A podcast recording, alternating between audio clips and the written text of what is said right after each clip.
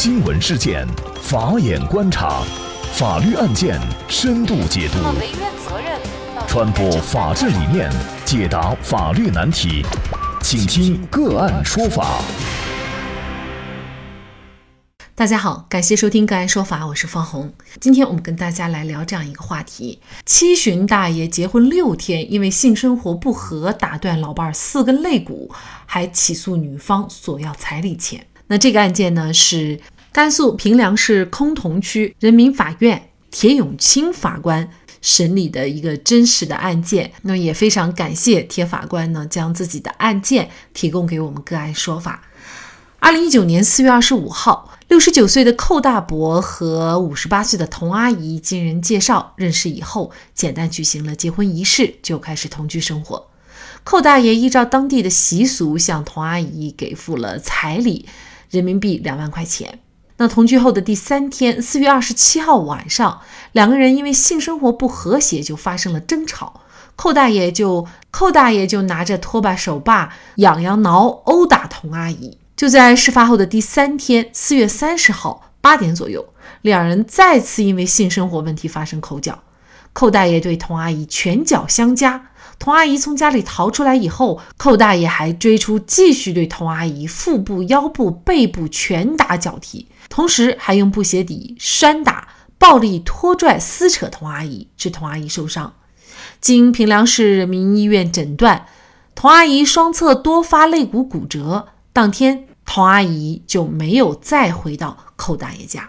六月二十五号，童阿姨的人体损伤程度经法医鉴定为轻伤二级。随后，平凉市崆峒区人民检察院以寇大爷犯故意伤害罪提起公诉。童阿姨提起附带民事赔偿诉讼，双方经协商达成和解协议，寇大爷自愿赔付童阿姨医疗费、住院伙食补助费等各项费用两万八千块钱。今年三月二十号，崆峒区人民法院判决寇大爷犯故意伤害罪，判处管制十个月。寇大爷在接到刑事判决书以后，认为他和童阿姨结婚不到六天的时间就损失了五万块，这个五万块是包括彩礼和赔偿款的总和，那心里就愤愤不平，于是呢就向法院提起了返回彩礼的诉讼。得知寇大爷起诉自己后，童阿姨非常气愤地说：“他说自己在寇大爷家里生活不到六天，就被寇大爷打断了他四根肋骨，现在凭什么还要返回他礼金呢？”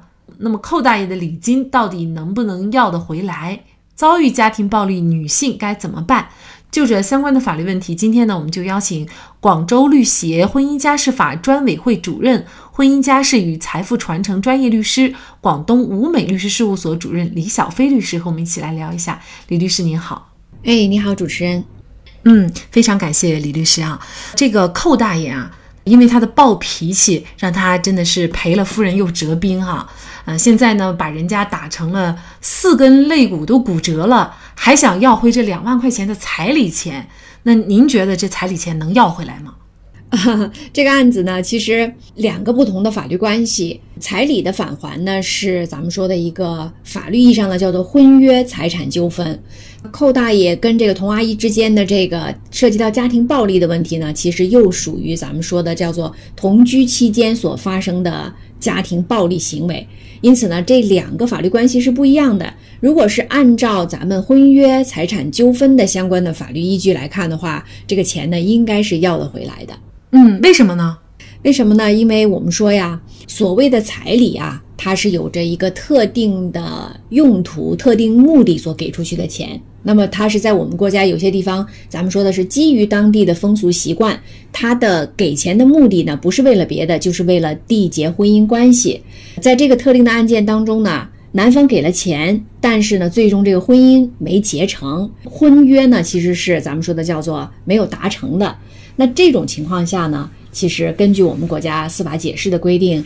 这个司法解释呢，具体来讲是我们最高人民法院关于适用婚姻法若干问题的司法解释二第十条的相关规定。这种情况下所收的彩礼啊，应当是予以返还的。这个案件呢，其实两个人已经是举办了结婚仪式了，就是婚礼仪式了，呃，然后还在一起同居了，也就是差领证了。那么这样也不行是吗？对，这样也不行，因为早些年的时候呢，可能很多的客户会说，哎，那我们国家从前不是有一个叫做事实婚姻的制度吗？但是呢，这个制度啊，就是早在我们国家的这个婚姻登记条例，呃，进行修改之前呢，它就已经不再有这项制度了。那实际上呢，就是在当下的这个法律关系当中啊，结婚就必须要建立咱们说合法的婚姻关系，就是要登记领证。我们只有这一个方式能够建立受法律保护的婚姻关系。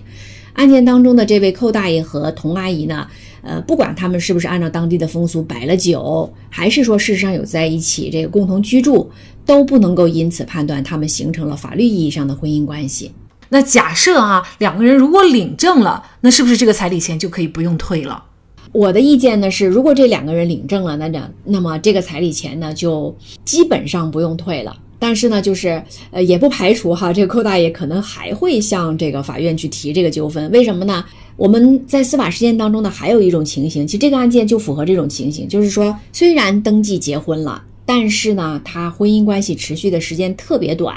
那如果说真的出现这种情形的话呢，我个人的意见呢，法院在判断彩礼要不要退以及退多少的时候呢，其实可能就要考虑寇大爷在这个，呃，婚姻关系为什么不能持续，为什么持续了这个这么短的时间就就被迫终止了的后果当中，寇大爷到底他有没有过错，他的过过错程度是高是低？那法院应该据此去判断说，呃，应不应该退以及退多少。那像这个案件当中呢，童阿姨她觉得自己也很受委屈啊，她也不想跟寇大爷提要分开，但是寇大爷已经把她打成这种了，这个岁数也大了，然后四根肋骨还骨折了，这个对她的这个损害真的也是非常的大。那么像她遭遇这样的情况，她又该怎么维权呢？这里呢，我们可能要再解释一下，就是我们刚才说了，在当下的中国的这个法律环境之下呢，完全意义上能够受到法律保护的是婚姻关系。那像案例当中的这个大爷和大妈他们的这种同居关系呢，其实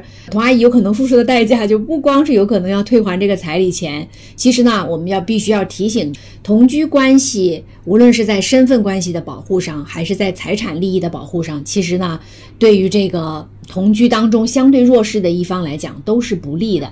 就举个例子来说，如果说咱们说的同居关系在身份上，起码也许我们能以老公老婆相称，但是呢，你并不是他法律意义上的伴侣。那关于夫妻之间的很多的身份的权利，你是享受不到的。其次呢，就是同居期间的对于财产的保护，比方说我们两个只是同居了一段时间，呃，相比起我们两个如果是结婚了一段时间，那么在财产上的保护也是完全不是一个量级的。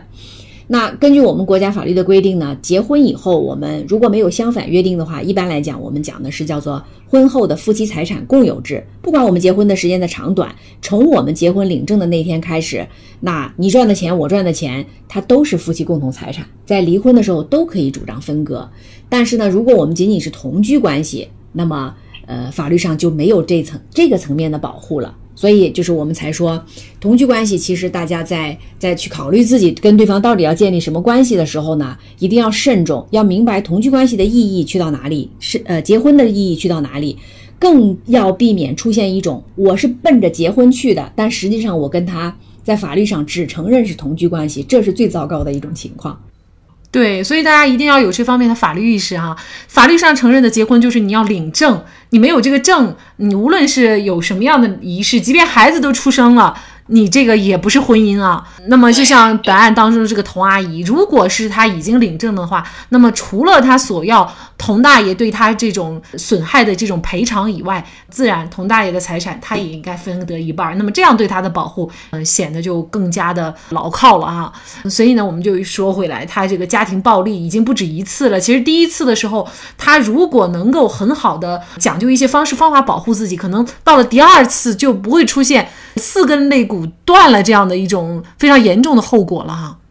对，呃，遇到家庭暴力呢，其实我们应该来说呢，是第一时间对于家庭暴力的识别和阻断是非常重要的。经常咱们老百姓经常会说一句话，这句话现在其实已经很普及了，叫做“家庭暴力只有第一次和第一百次的区别”，是吧？家庭暴力的行为一旦发生，呃，我们要有一个清晰的认识，就是说，他不是因为什么特定的情形才打人的。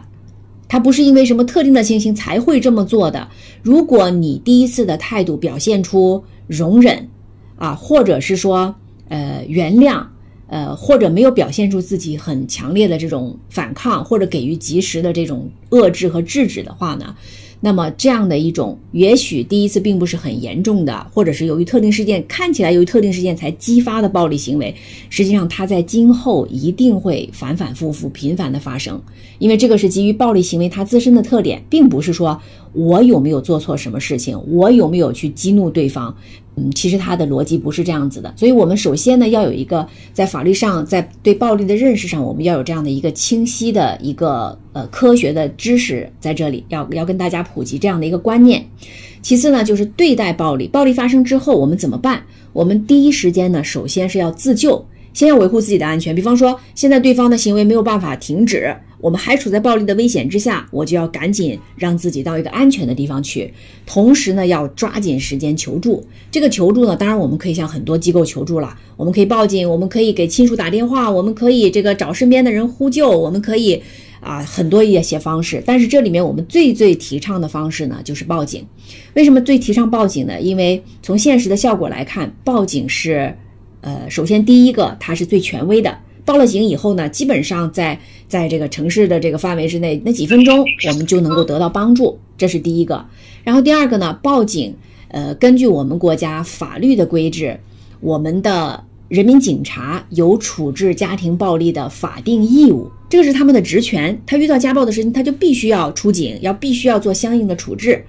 这是。找到了合适的对象去求助，然后再接下来呢，警方处置家暴呢，就还有一些非常好的一些手段，比方说他可以制止暴力，其次呢，他可以应当事人的要求呢，他可以出具这个家庭暴力的告诫书。那这个告诫书呢，其实我们在大量的这个调查和研究表明呢，就是它对于制止家庭暴力的再次发生是非常有效的，就它就是警方给这个施暴者给一个书面的警告，就是说。你今后打人的行为是不对的，你今后不能够再打人了。如果再打人，要承担什么样的法律责任？法律是怎么规定的？它就是一个这样非常简单的一个司法文书。那么，一旦我们的这个法律文书发出去之后呢，那它一方面可以有效的去遏制施暴者的行为，再有一个呢，就是我们国家的反家庭暴力法有明确的规定，公安机关出具的家庭暴力的告诫书，可以未来在我们作为。保障自己的权利的时候，不管是像童阿姨一样，我去这个报警，或者是我向这个呃有关的部门申请，比方说向法院申请赔偿，或者是即便是跟对方调解，其实我都可以用这个家庭暴力的告诫书来主张家暴行为的存在，它是一个家暴存在的有力的证据。那更不要说，如果说我们用在婚姻案件当中，假如说对方不承认，他说没有打人啊，或者说我这个行为是咱们双方是打架呀什么的，哎，那如果碰到这种情况的话，我们手中有家庭暴力的告诫书的话，那法院就可以据此来认定家暴的行为存在。好，那我们来看一下法院的判决。通同区人民法院审理后认为，彩礼是基于当地风俗习惯，为了缔结婚姻关系，由一方给付另一方一定数额的钱款。因为双方没有办理结婚登记手续，所以呢，寇大爷请求返还彩礼是符合法律的相关规定的，因此予以支持。但是，鉴于寇大爷对童阿姨实施了家庭暴力，并且对童阿姨造成了严重后果，所以呢，最终责令童阿姨返还寇大爷五千元钱。也就是说，两万块钱的彩礼，最后呢，童阿姨只需返还五千块。那么寇大爷已经是六十九岁的人了，应该说人生的大半辈子也都走过来了，遇事却仍然是没有克制和涵养。那我们也可以预测，伴儿这种暴脾气啊，他是很难找到一个能够陪自己终老的老伴儿的。历经大半生岁月，并没有让寇大爷沉淀下成熟和淡然。如果寇大爷并不能在这件事情上吸取教训，那么他的晚年幸福也着实让人担心。好，在这里再一次感谢广州律协婚姻家事法专委会主任、婚姻家事与财富传承专业律师、广东吴美律师事务所主任李小飞律师。那么，大家如果想获得我们节目的图文资料，欢迎您关注“个案说法”的微信公众号，在历史消息当中就可以找到这期节目的全部图文资料。那么大家在生活工作当中遇到一些法律问题呢，也欢迎大家向我们进行咨询。您可以添加幺五九七四八二七四六七这部手机号码的微信号，就可以找到我们。他们都非常的资深、专业和负责人。感谢您的收听，我们下期节目再见。